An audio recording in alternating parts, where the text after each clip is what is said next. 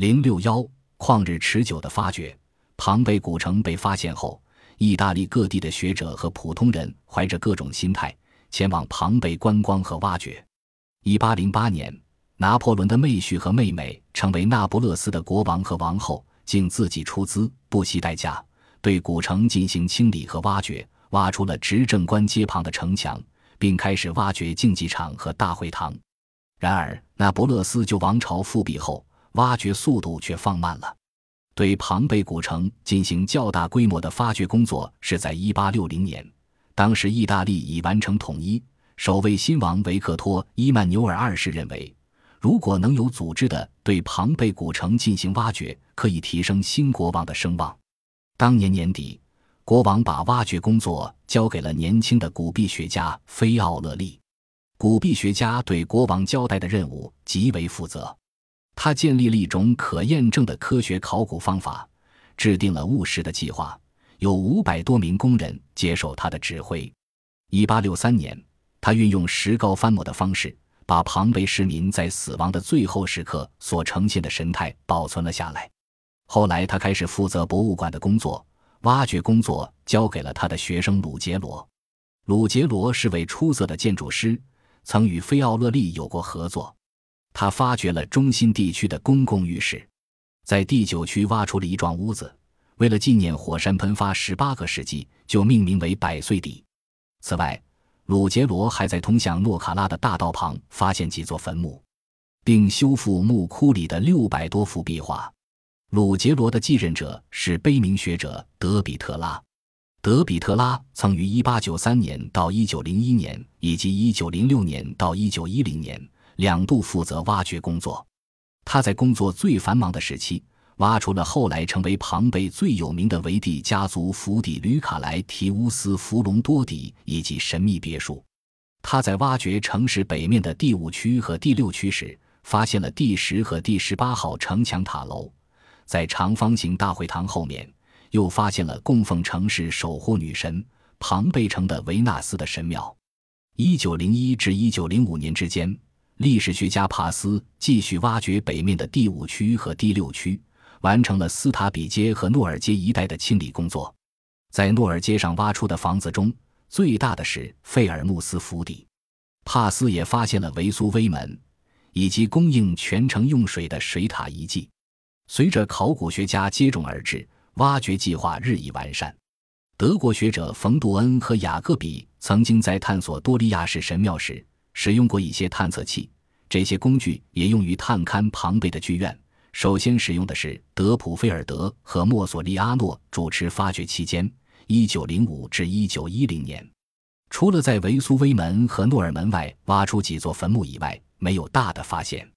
他致力于重建已挖掘出来的建筑，比如银婚底内的科林斯柱式会客室、金色爱神底的列柱廊，还有吕帕纳尔妓院的阳台。对他来说，重要的是如何把庞贝保存下来。他运用了各种技术与方法，有些到今天还管用。一八六三年，庞贝古城的挖掘活动十分频繁，进来的考古学家也越来越多。途中的工人们把清理出来的垃圾放在筐里背走，而泥水工正在修屋顶、架横梁，以此来协助考古专家的发掘。古城的挖掘工作步入正常的轨道。一九一零至一九二四年间，负责发掘工作的是斯皮纳佐拉，他是一个主观意识很强的考古专家。他建议完全不挖城市北面的地区，而重挖掘市区。他计划串联起市中心和竞技场，并沿着丰收街直抵叫做萨尔诺的东门。他之所以提出这个计划，因为他关切的是实际的城市规划。而不是虚幻的重大发现，他一心要清理出当年庞贝主要街道的外貌，再现这个城市当年的商业活动，而不是多挖出几幢私人宅地。伊西斯是来自埃及的女神，在杜贝上层社会很受崇拜，后来成了官方的信仰，在市区建立了伊西斯神庙，但公元六十二年的地震摧毁了它。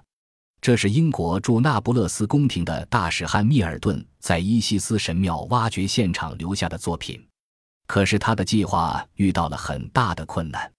由于挖掘范围限于长六百米街道两侧的建筑物门面，因此不仅要放弃深入挖掘很有价值的宅地，而且也弄不清楚每一座建筑的真正性质，只能从外表的壁画、选举招贴以及涂鸦来猜测，难免出现被动局面。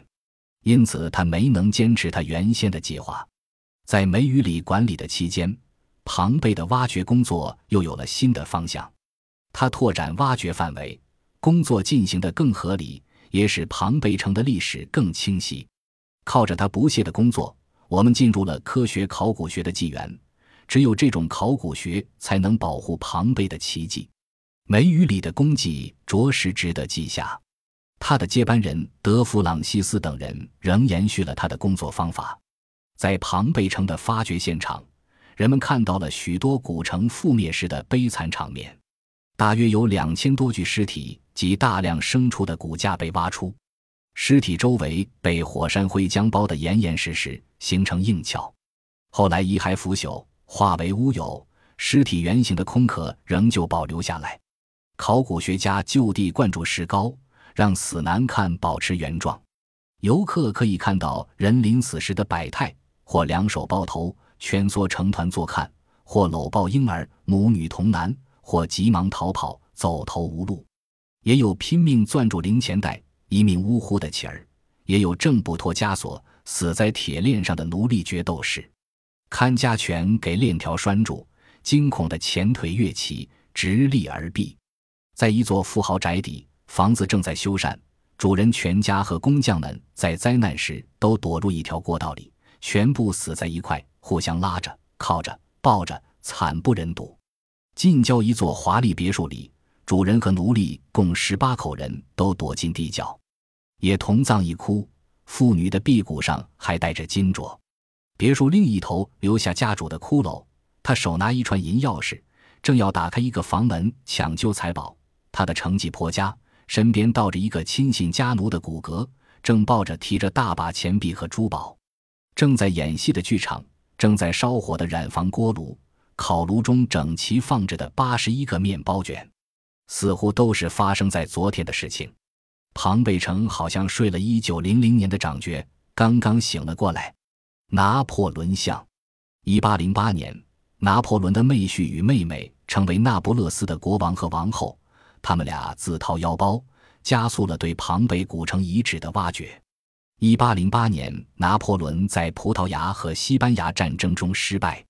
曾经做过新闻记者的美国作家马克·吐温，曾在游览了埃及后，来到庞贝。他记述了亲身所见：在庞贝一个长方形大厅中，发现了一具男人的骷髅，一只手握着十枚金币，另一只手抓着一把大钥匙。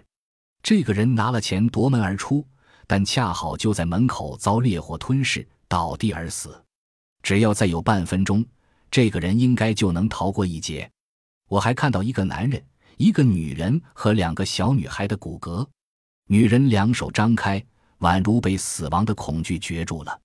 我仍然可以从她已经没有皮肉的脸上，想象多年前大火白天降时，她那因极度绝望而扭曲的表情。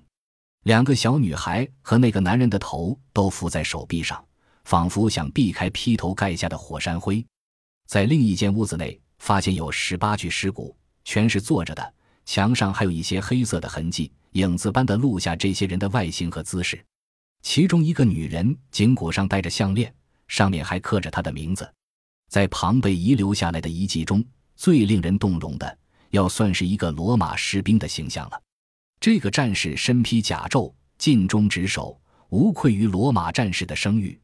他坚守在城门旁的岗位上。无畏的挺立，直到四周恐怖的火海把他的生命和不屈不挠的精神一起吞没。德国诗人歌德看见庞贝后说：“在世界上发生的诸多灾难中，还从未有过任何灾难像庞贝一样，它带给后人的是如此巨大的愉悦。”而法国历史学家泰纳从庞贝归来后感叹道：“那时候的人是用整个身体活着。”公元七十九年。提图斯皇帝即位，恰巧遇上庞贝城的毁灭，也算是提图斯的不幸。因为八年前罗马人摧毁了邪路撒冷的神殿，所以犹太人认为提图斯登上帝位的第一年，对苏威火山便爆发了，那是神对罗马的惩罚。庞贝覆灭后，维苏威常有程度不一的喷发。公元七十九至一六三一年，喷发周期是每百年一次。从那以后，平均十二年喷发一次，但规模都比七十九年那次小多了。最近一次喷发是在一九四四年，火山休眠时。火山口也烟雾袅袅，泄出蒸汽。一八四一年，意大利政府在山上设立火山观测所，这是世界上最早设立的火山观测机构。观测报告说，最近一百多年来的暂时平静，可能是火道让凝固的熔岩塞住了。这个兆头并不妙，欲发之物必有所泄。